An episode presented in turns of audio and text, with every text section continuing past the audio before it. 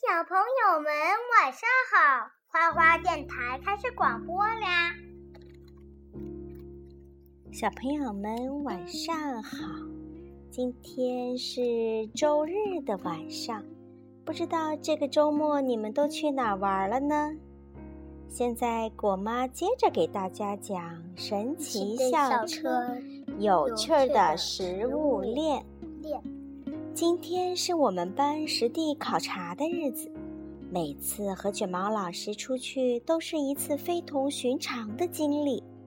这一次我们要去海边，卷毛老师让我们两人一组，每组都要带两样与海洋有关的东西，而这两样东西也要相互关联。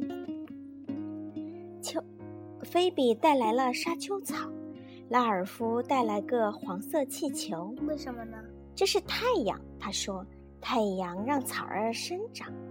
旺达带了一只海蚌，蒂姆带了块礁石，海蚌可以生活在礁石上。可凯莎把作业忘得一干二净，她大叫：“坏了坏了，这下糟了！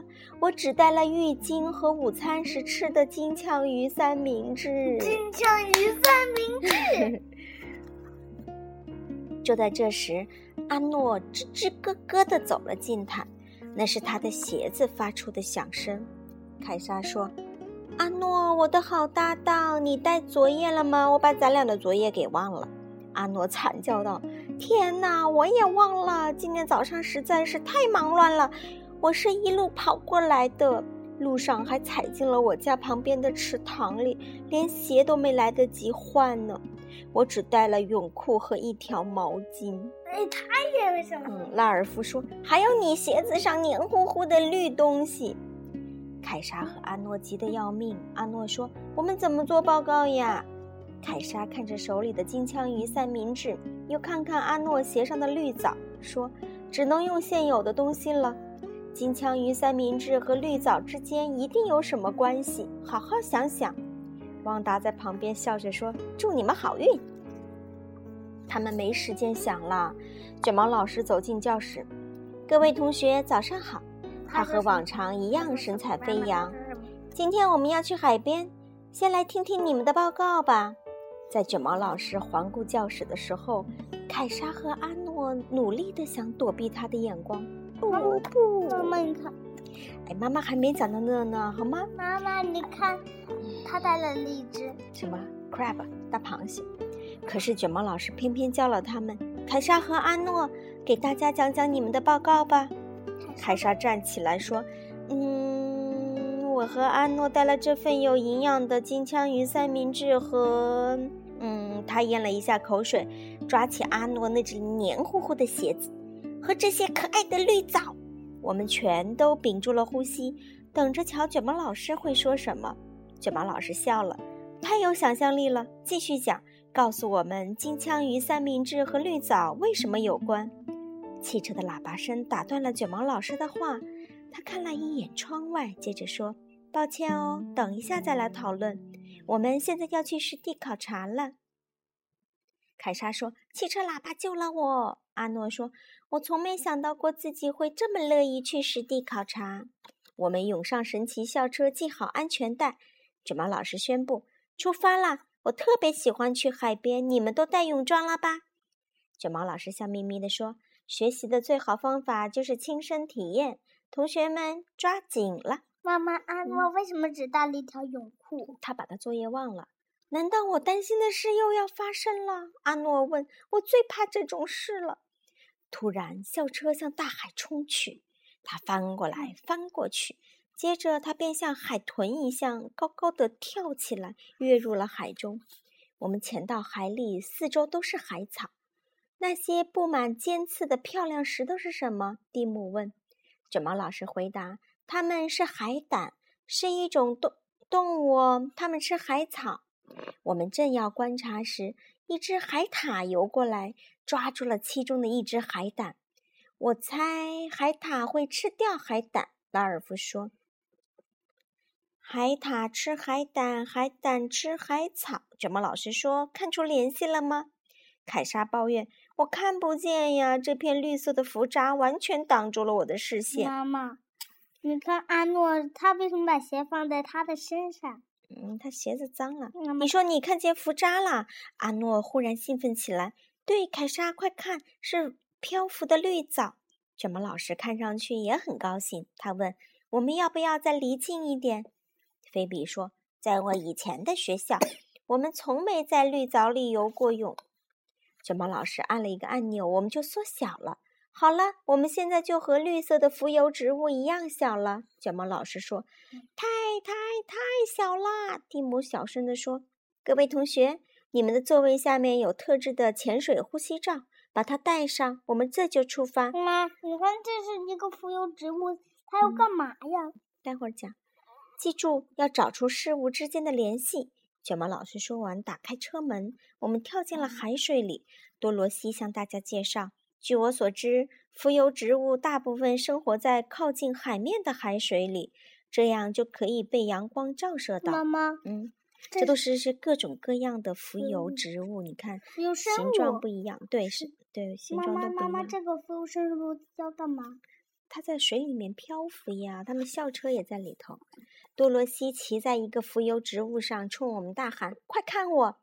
这时，一只比我们大得多的生物飘过来，一口咬掉了他脚下的浮游植物。多罗西大叫：“大家当心啊！我们的个头正好可以当他的午餐。”阿诺喊：“救命呀！”幸好卷毛老师驾着神奇校车及时赶到，用网把我们给捞了起来。他说：“大家都上车吧，就像我常说的，待在车里可比进到别人肚子里强多了。快让我们变大吧！”说变就变，卷毛老师答应的很爽快。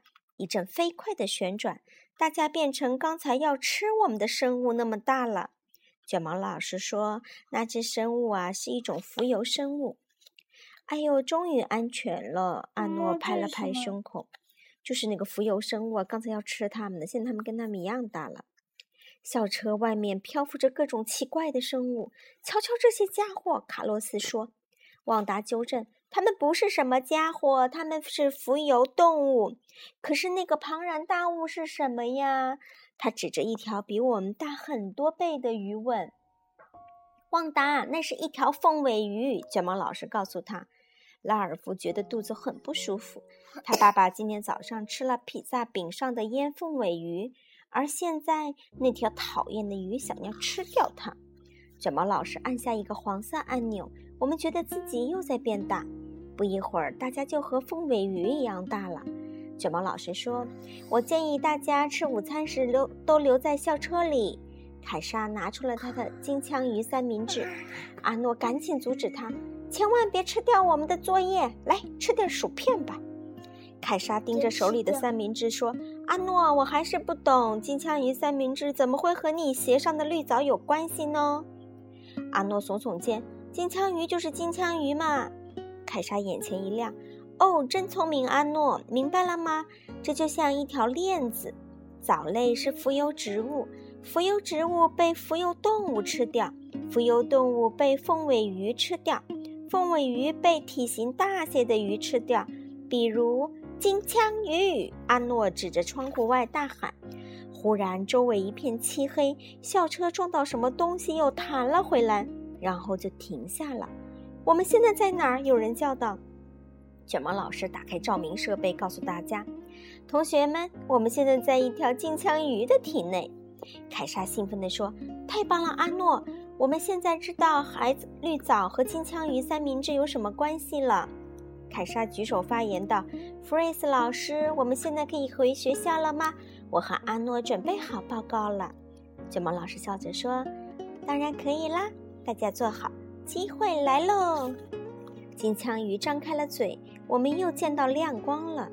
原来它正向一个鱼钩咬去。系紧安全带，卷毛老师提醒大家。他拉动操纵杆，校车顶部射出了一个夹子，夹住了鱼钩，我们被吊上去了。有人收起了吊线，校车来回晃悠着，来到了一张大脸前。又是一辆校车，钓鱼人若有所思地说：“今天是第二辆了，放回去吧。”他把鱼钩上，他从鱼钩上解下校车，要把我们抛回大海。不要啊，把我们留下！阿诺惊恐的大叫。可太迟了，校车掉回海里，激起了一片浪花。别害怕，阿诺。卷毛老师边说边按下仪表盘上的另一个按钮。接着，我们只听见在阵阵的海浪声中，夹夹杂着卷毛老师的喊声：“身在巨浪中，就要有个冲浪手的样子。”大家还没反应过来，就已经站在校车变成的冲浪板上，被冲回了岸边。这就是我说的水力，什么呀？Water power，对吧？水的力量。回到学校，阿诺和凯莎交出报告。这就像一条链子，一条通过吃和被吃形成的链子。阿诺说：“浮游植植物，比如就像我鞋子上的绿藻，被浮游动物吃掉；浮游动物被凤尾鱼吃掉。”嗯，凤尾鱼又被金枪鱼吃掉。凯莎接着说：“妈妈，金枪金枪鱼又被人吃掉。”对啦，最后金枪鱼又被我吃掉。看来我是这条食物链的最顶层，可我还饿着呢。很棒的海洋食物链报告，卷毛老师称赞。那么陆地上的食物链又是什么样的呢？蒂姆抢着说：“老鼠吃谷类，然后蛇会吃掉老鼠。”旺达接了下去：“老鹰会吃蛇，老鹰是这条食物链的最顶层。”对极了，卷毛老师边说边在黑板上画着示意图。几乎每条食物链的顶层底层都是植物。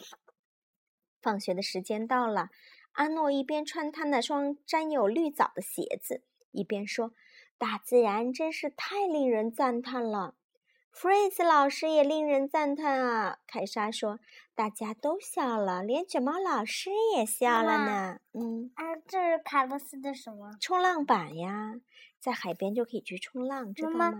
嗯，那个卷毛老师用的是他的冲浪板。对呀，小朋友也可以有冲浪板，因为我们不在海边生活。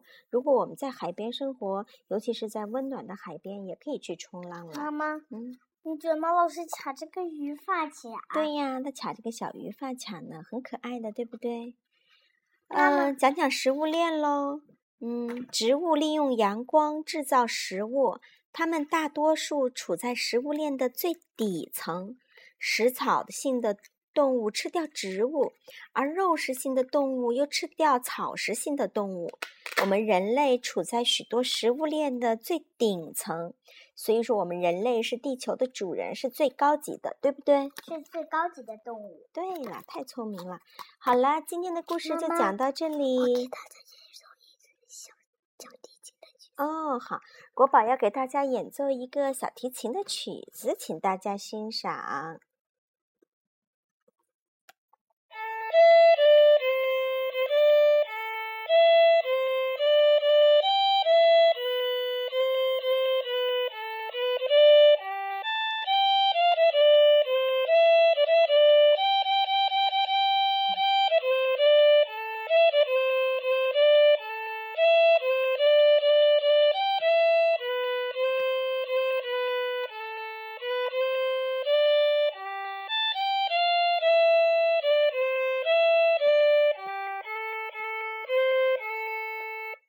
大家说晚安吧。晚安，小朋友。晚安，小朋友，好好睡觉。